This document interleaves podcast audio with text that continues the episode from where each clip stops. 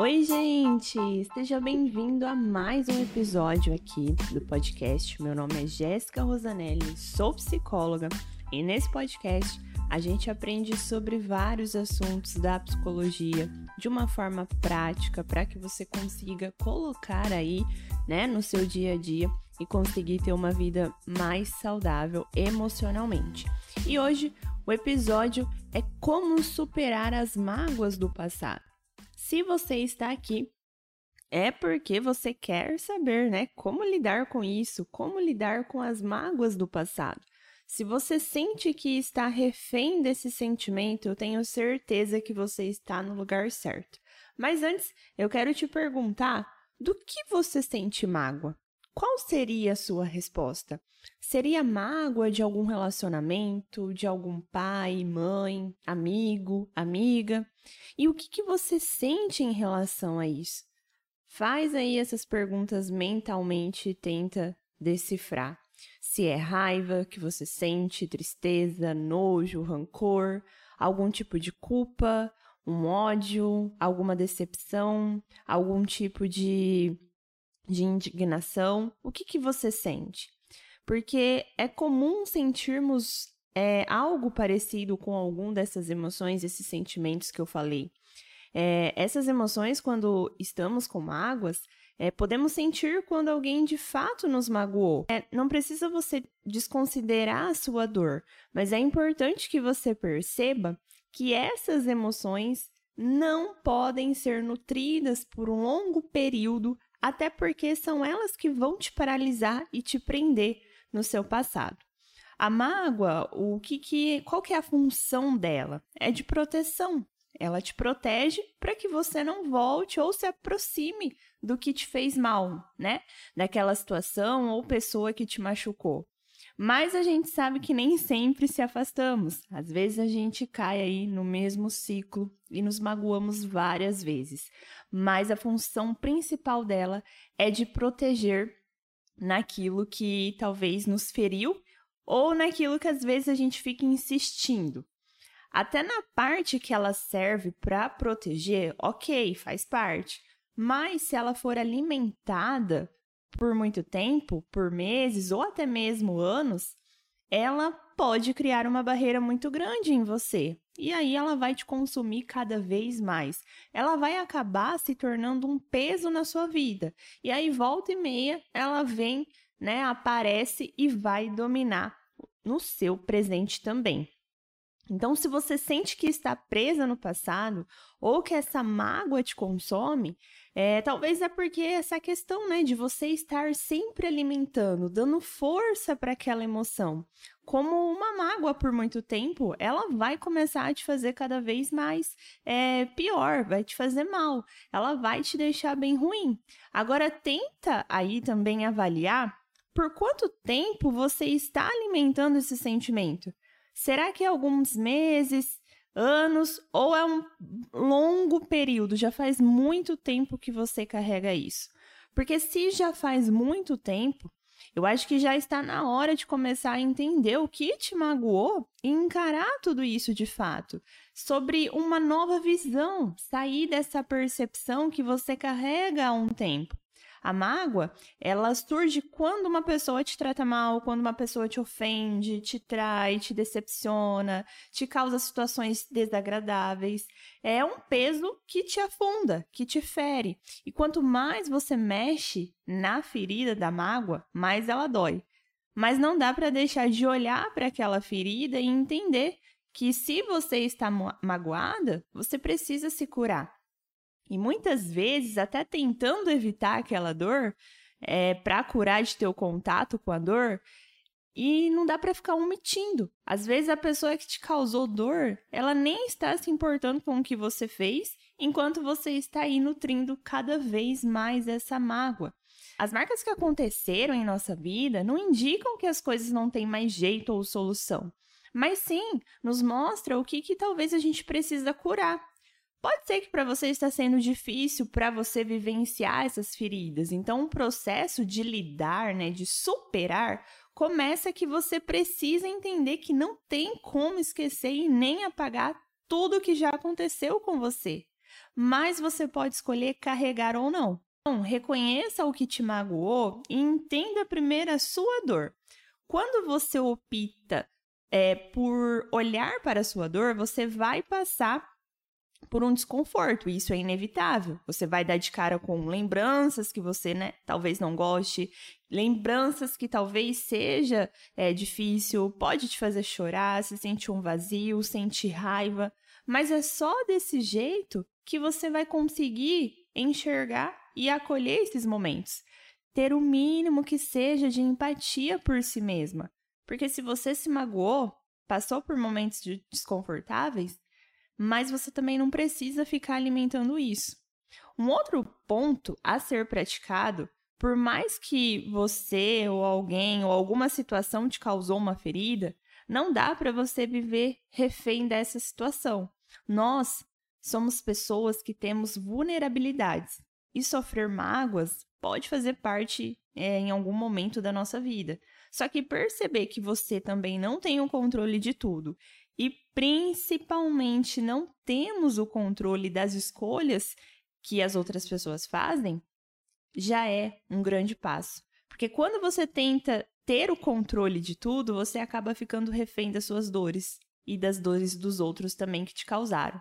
Olha para a situação novamente e pense se você precisa ficar se culpando porque algo que já foi não volta mais, já ficou lá no passado. Não dá para você ficar nutrindo essa responsabilidade. A única responsabilidade que você vai assumir de agora em diante é de se livrar dessa mágoa. Eu sei que é difícil, mas é possível, senão eu não estaria aqui falando e também não teria ajudado aí meus pacientes, diversas pessoas que eu tenho ajudado é, lá no Instagram, nas redes sociais. Não existe, eu falo que assim, um pó mágico que vai deixar as coisas de, bem de um dia para o outro.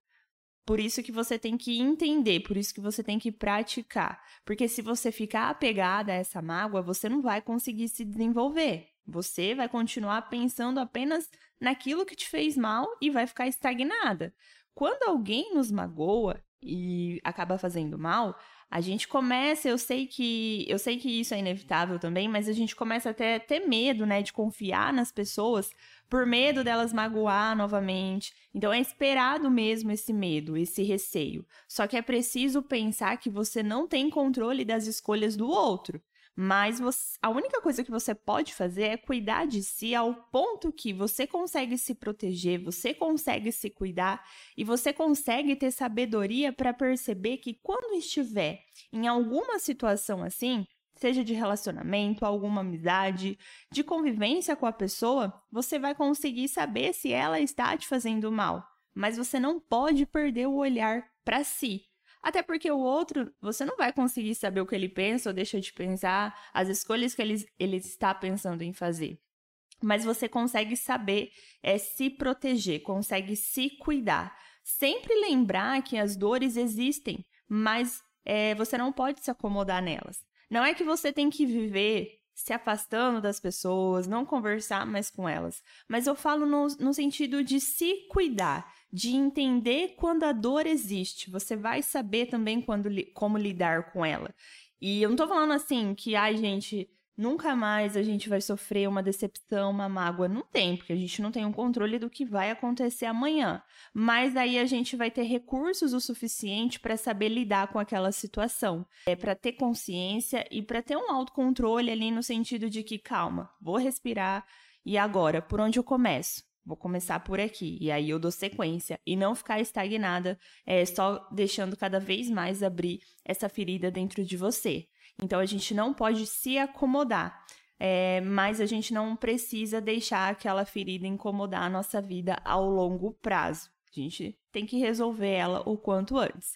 Próximo ensinamento talvez seja o mais complicado, mas eu digo que é o mais necessário.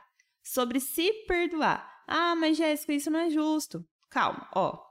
Várias outras coisas que talvez você insiste em te contar, é, talvez. Será que realmente está valendo a pena você conviver com isso?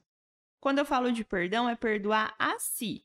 né? Você pode perdoar o outro, mas não significa que o perdão você tem que concordar, não é concordar ou esquecer e muito menos conviver com aquela pessoa que você perdoou.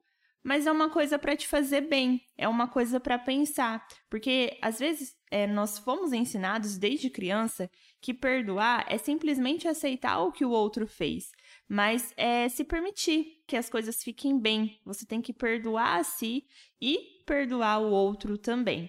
O perdão, o que, que acontece? A, fun a, função dele é te fornecer uma paz mental. Olha só, muitas pessoas também têm resistência de perdoar, porque acham que vai fazer bem para o outro. Só que, na verdade, o perdão que eu quero que você aprenda é que é o perdão que vai fazer bem para si mesma. Você vai deixar essa mágoa, esse rancor que tanto prejudica a sua saúde mental e física também.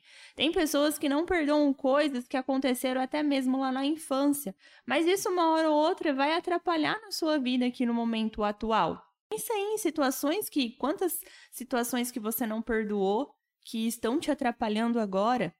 Aliás, eu falo que viver no passado atrapalha a nossa vida. Então, quando você pratica o perdão, você pode ter certeza que a pessoa mais recompensada na vida será você mesma. Não perdoe porque aquela pessoa merece o perdão, mas per perdoe porque você merece paz, principalmente aí dentro de você, dentro do seu coração. E muitas outras coisas que o perdão fornece, como alivia o estresse, você não fica mais pensando sobre aquilo, reduz os riscos de depressão também, de raiva, e acaba melhorando automaticamente o seu estado emocional e faz com que você tenha mais confiança em si mesma, em com tudo que você vive, né? Você acaba vivendo de uma maneira mais leve. E quando você não perdoa, você tem o costume de somar todas as situações e aí você acaba tendo uma visão de mundo muito mais pessimista. Então, pratique o ato do perdão. E aí, se você quiser se aprofundar um pouco mais nesse assunto, eu te oriento a ouvir o episódio 8 aqui do podcast que, que se chama O Poder do Perdão, que eu tenho certeza que vai te ajudar também. E por fim, é, para que você não passe a carregar um peso que não é seu, tenta responder aí de uma forma mentalmente. Duas perguntas que eu vou deixar aqui para você refletir. Primeira, por que eu vou continuar alimentando esse sentimento? O que, que ele vai me agregar? Segundo, quais os benefícios que alimentam essa mágoa me trazem? E aí? Você pode achar difícil mesmo, mas tente fazer. Continue tentando. A questão aqui que eu envolvo do autoconhecimento é praticar. Quanto mais você praticar, é mais uma vida tranquila mentalmente, emocionalmente. É, as situações que acontecem, você tem mais consciência e mais clareza sobre o que você pode fazer. Pense o porquê você ainda deve continuar dando força para esse sentimento, dando força para essa mágoa. O que, que ela está te trazendo de bom? Eu acredito que nada, né? Então, o maior ensinamento desse podcast é você entender que você não controla as atitudes do outro. Coloque como mantra aí na sua vida. Você não pode voltar no tempo e criar uma nova versão do passado, mas você pode seguir adiante sem qualquer tipo de mágoa. Espero que esse podcast tenha te ajudado. Se você também quiser me acompanhar nas redes sociais, é o arroba Rosanelli, com dois L's e dois I's. Lá no Instagram também falo sobre autoestima, relacionamentos, respondo muitas perguntas. E também, se você quiser me acompanhar no YouTube, tem vídeos sobre mais autoconhecimento, relacionamentos que vão te ajudar a ter uma vida mais leve e emocionalmente bem. Um beijo Fiquem com Deus e até o próximo episódio.